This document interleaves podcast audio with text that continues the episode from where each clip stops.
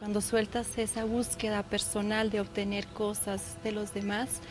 realmente puedes estar para el otro y en ese instante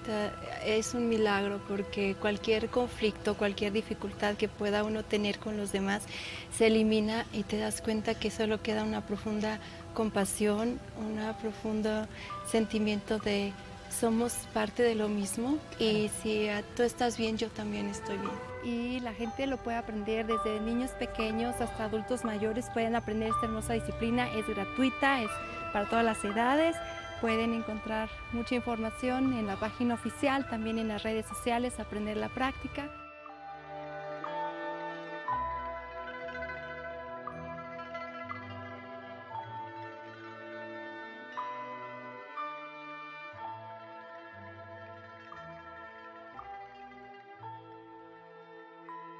La tolerancia refleja el autodominio, refleja el dominio del corazón para afrontar los problemas desde una manera proactiva y a resolver los problemas con sabiduría, para que al final la gente realmente pueda eh, resolver los problemas que aparentemente son difíciles, pero son tan sencillos. A veces las causas son tan insignificantes cuando lo ves desde otra perspectiva que no vale la pena discutir, no vale la pena tener riñas por eso y atesorar los momentos que compartimos con nuestros seres queridos y con los demás.